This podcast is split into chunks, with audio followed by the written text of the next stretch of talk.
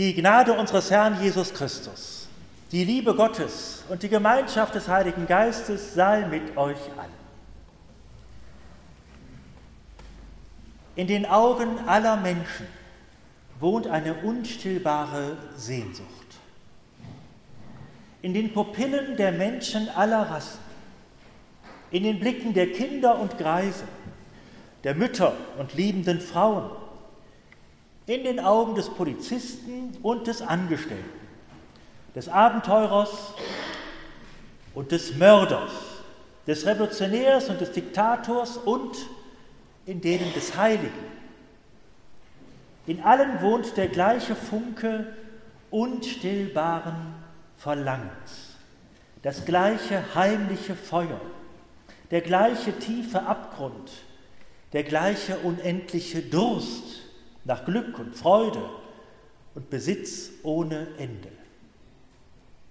Dieser Durst ist die Liebe zu Gott. Liebe Schwestern und Brüder, das war erstmal ein langes Zitat und darin eine steile These des Befreiungstheologen Ernesto Cardinal aus Nicaragua. Aber kann das wahr sein, was er da so behauptet? All die Verrücktheiten, die Menschen sich einfallen lassen, alles, was sie anderen und auch sich selbst antun, Liebe zu Gott? Bestimmt tun die Menschen seltsame Sachen, um sich selbst zu spüren, um zu merken, ey, mich gibt's. Und wenn ich Ernesto Kardinal richtig verstanden habe, dann merkt er aber doch am Ende nur, wenn er sich selber sucht, das, was er da findet, ist gar nicht das Entscheidende. Es muss etwas geben, was uns übersteigt, das größer ist als wir, größer als unser eigenes Ich. Und das ist doch schon so groß. Ernesto Kardinal, der Priester und Dichter, scheut sich nicht, das eigentliche Ziel unserer Existenz, dieser unstillbaren Sehnsucht, einfach Gott zu nennen. Und er fährt dann mit seinen Gedanken auf diese Weise fort. Um dieser Liebe willen werden alle Verbrechen begangen und alle Kriege gekämpft. Ihretwegen lieben und hassen sich die Menschen. Um dieser Liebe willen werden Berge bestiegen und die Tiefen des Meeres erforscht. Für sie wird geherrscht und intrigiert, gebaut und geschrieben, gesungen, geweint und geliebt. Alles menschliche Tun Sogar die Sünde ist eine Suche nach Gott. Nur sucht man ihn meistens dort, wo er am wenigsten zu finden ist. Der unstillbare Hunger der Diktatoren nach Macht und Geld und Besitz ist in Wirklichkeit Liebe zu Gott. Der Liebende, der Forscher, der Geschäftsmann, der Agitator, der Künstler und der kontemplative Mönch, alle suchen sie dasselbe, nämlich Gott und nichts als Gott. Wenn Ernesto Kardinal recht hat und seine Gedanken haben ja etwas Betörendes, dann wäre unsere Zeit heute nicht weniger religiös als alle anderen, auch wenn wir das manchmal beklagen. Nur scheinen die Menschen immer seltener bei uns das zu finden, was sie eigentlich suchen. Mir gefällt an dieser Provokation, dass uns der dichtende Theologe noch einmal deutlich vor Augen führt, um was es eigentlich geht. Es geht um Gott. Jetzt werden Sie sagen, ach Herr Pastor, jetzt bin ich aber überrascht.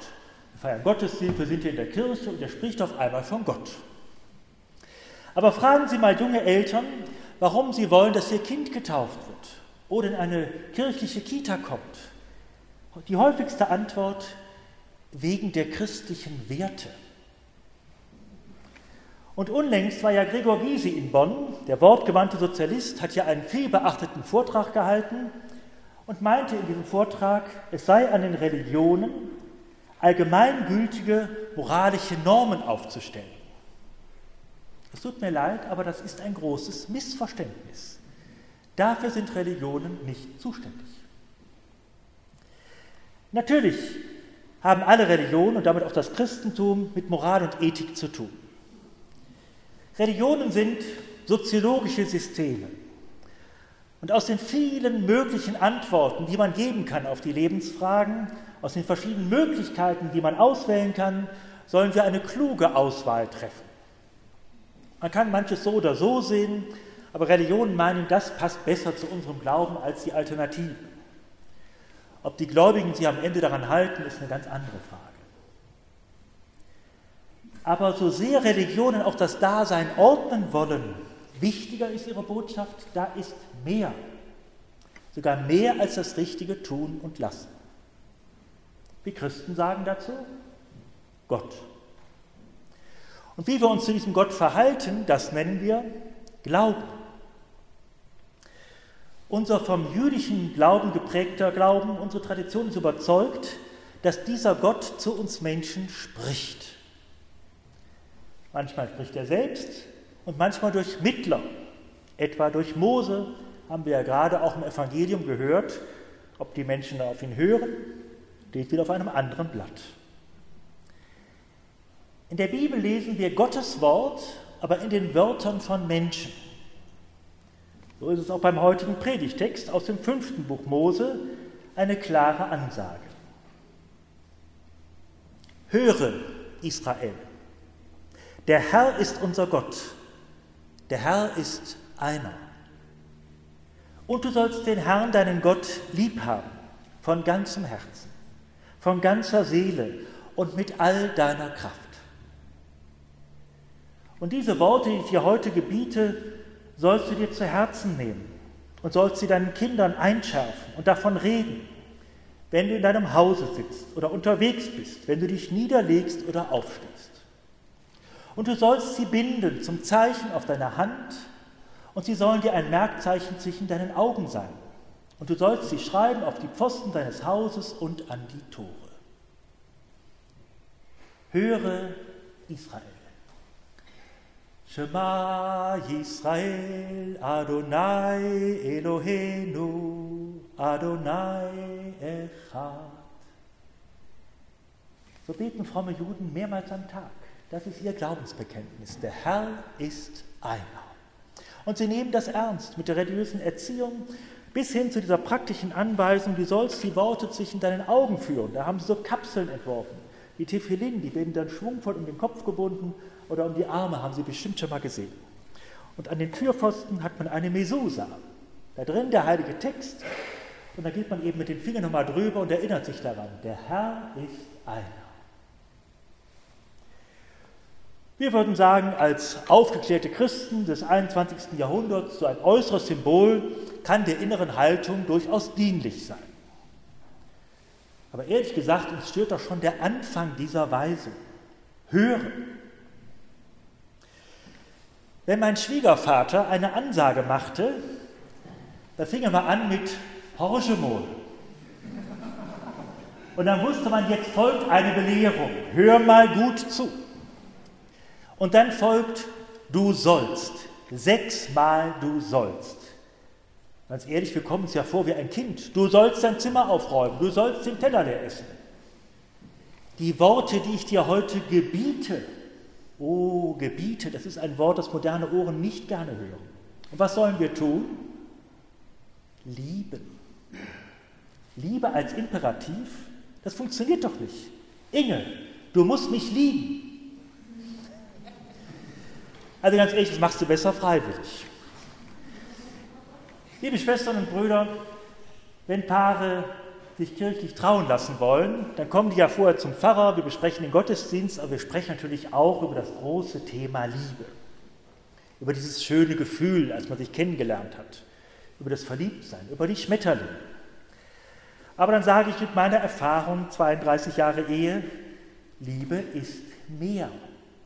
Liebe ist auch eine Entscheidung. Lieben muss man wollen. Ich verstehe den Appell aus dem Schrifttext eher in diese Richtung, Mensch, akzeptiere endlich, dass Gott da ist und dass er größer ist als du selbst, auch wenn dich das demütigt. Wir meinen in der Kirche oft, Gott wohl meinen stutzen zu müssen, damit niemand Anstoß an ihn nimmt. Anstoß an seiner Absolutheit, an seiner Leidenschaft, an seiner Eifersucht, von der die Bibel auch spricht. Unser Gott hier, der wird gezähmt, bis er zum Teddybären degradiert ist. Ein Handtaschengott, immer nett, immer freundlich, mit nur einer Botschaft, du bist voll okay. Gebete, Lieder, sogar Bibeltexte, alles wird flurbereinigt, um die Widersprüche auszuräumen, um den Glauben klinisch reinzumachen und akzeptabel. Denken wir. Aber das klappt nicht. Der Softie-Gott wird auf die Dauer langweilig. Und wenn du in einer richtig dicken, schweren Krise bist, dann hilft dir kein Schwächling. Gott fordert unsere Aufmerksamkeit und zwar ungeteilt. Er sagt nicht, du, ich will auch nicht stören. Wenn es dir gerade passt und du nichts anderes vorhast, wenn du meinst, neben deinen anderen Interessen, die ich natürlich total respektiere und super finde, wenn also in deinem Herzen noch ein Eckchen frei sein sollte, fände ich es total klasse, wenn du ab und zu einen kleinen Gedanken an mich verschwenden könntest, aber nur als Angebot. Fühle dich nicht bedrängt, wenn es heute nicht klappt, vielleicht ein andermal. Das sagt Gott nicht. Er sagt vielmehr, du sollst den Herrn, deinen Gott, lieb haben, von ganzem Herzen, von ganzer Seele und mit all deiner Kraft. Gott will nicht in homöopathischer Dosis geliebt werden. Das könnte ja bedeuten, ganz konkret, ich soll Gott mehr lieb haben als meinen Job, mehr als meine Position hier in der Gemeinde oder in der Gesellschaft, mehr als mein Konto, mein Hobby oder sogar mein Urlaub. Auch für Jesus war das das Grundgesetz des Glaubens, du sollst Gott lieben, mehr als alles andere. Und er entfaltet das. Du liebst Gott, indem du deinen Nächsten liebst. Und, nicht zu vergessen, auch dich selbst. Gottes Liebe ohne Nächstenliebe funktioniert nicht. Und Nächstenliebe ohne Selbstliebe wird schief. Gott ist die Liebe, haben wir eben in der Lesung gehört. Aber Vorsicht, zu schnell wird daraus der liebe Gott. Wo warst du denn, lieber Gott? fragte schon der Dichter Wolfgang Borchert über die Leiden im Krieg. Und auch heute können wir fragen, wo bist du denn lieb, lieber Gott? Paulus sagt am Ende seines hohen Liedes der Liebe, es bleiben Glaube, Hoffnung, Liebe, aber am höchsten steht die Liebe. Damit wäre die Liebe wichtiger als der Glaube. Nur was ist die Antwort der Liebe auf die komplizierten Fragen der Gegenwart von heute? Wie sollen wir mit Abtreibung umgehen? Gerade noch mal ein Thema in Irland, wir haben das schon durch. Flüchtlingspolitik, jeden Tag ein Thema in den Nachrichten. Es gibt nicht die eine christliche Antwort darauf. Aber unser christlicher Glaube verpflichtet uns, dass wir uns gründlich mit diesen Dingen auseinandersetzen und nicht nur so aus dem Bauch heraus entscheiden. Vergangenen Montag habe ich einen Vortrag von Professor Honecker gehört, dem emeritierten theologischen Ethiker der Uni Bonn. Er sagte, es gibt keine spezifisch christliche Ethik. Ethische Verhaltensweisen müssen für alle Menschen einsichtig und nachvollziehbar sein. Nur dann können wir auf diesem Planeten überleben. Natürlich soll das Christentum in diesem Diskurs seine Erfahrungen mit einbringen. Aber wirklich noch einmal, uns geht es als Kirche um den Glauben. Wir sind nicht die Moralagentur der Nation. Natürlich wollen die Leute uns hören, die wollen auch den Dalai Lama hören. Die finden alles ganz klasse und am Ende machen sie das Gegenteil. Liebe Schwestern und Brüder, der langen Rede kurzer Sinn, Gott will ernst genommen werden. Er wird in deinem Leben nicht irgendeine Rolle spielen, sondern die Hauptrolle. Das ist natürlich ein unglaublicher Anspruch und der ist irgendwie auch dreist und kühn und eigentlich ein bisschen unverschämt. Aber gerade dadurch wird uns klar, Gott meint es auch ernst. Wenn wir in dieser schützenden Distanz zu Gott bleiben, dann könnte unser Gebet so lauten. Gott, ja, natürlich, ich glaube an dich. Doch, eigentlich schon. Nur, was hast du mit mir zu tun? Ich bin ich und du bist du. Manchmal schwanke ich zwischen Kloster und Bordell. Will alles hingeben oder alles mitnehmen. Aber in meinem stinknormalen Leben zwischen Schreibtisch und Nachtisch, zwischen Frust bei der Arbeit und Frust im Bett, zwischen Schluckimpfung und Rasenmähen bist du eine Nullstelle.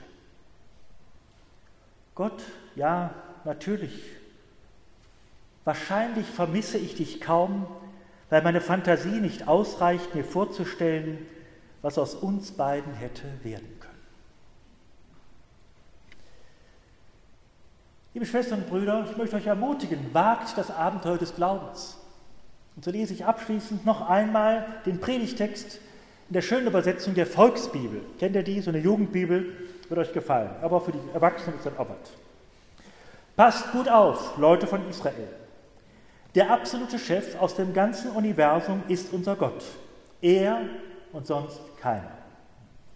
Liebe Gott, deinen Chef, mit allem, was du hast, mit deinem ganzen Gefühl, volles Rohr, entscheide dich dafür. Vergesst nie die Gesetze, die ich euch heute gesagt habe. Bringt sie auch euren Kindern bei und lernt sie auswendig, wenn ihr zu Hause seid oder im Urlaub, wenn ihr euch pennen legt und wenn der Wecker morgens klingelt. Macht euch einen Knoten in die Schuhe, hängt euch einen Zettel an den Spiegel, tragt sie in den Handykalender ein.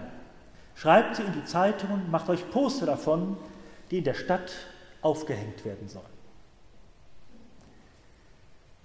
Liebe Schwestern und Brüder, mit dem Thema Gott sind wir noch lange nicht fertig. Bleiben wir dran.